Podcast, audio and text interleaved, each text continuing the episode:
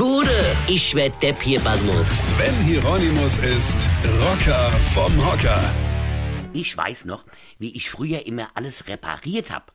Bonanza-Räder, Verstärker und Plattespieler. Chromdioxidkassette mit Bandsalat, E-Gitarren und später dann logischerweise auch das eigene Auto. Ich war gut, nein, ich war der Beste. Sie nannten mich den Reparator.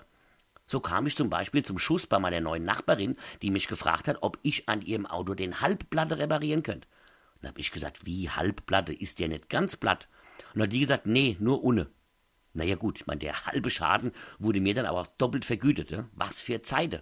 Ja, so sind wir Männer genetisch gestrickt.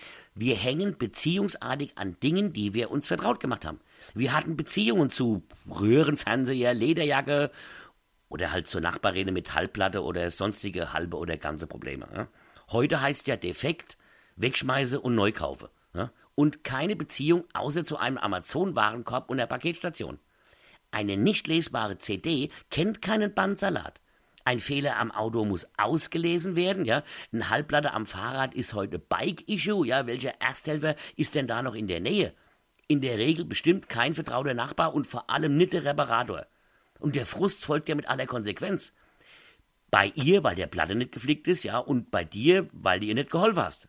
Wir hatten damals Beschäftigungen, weil Dinge kaputt gingen und mir hatte Erfolg, wenn wir sie wieder repariert habe. Und Erfolg macht sexy. Das heißt im Umkehrschluss, ihr wisst, was ich meine, ja. Damit konnte man damals noch Frauen beeindrucken.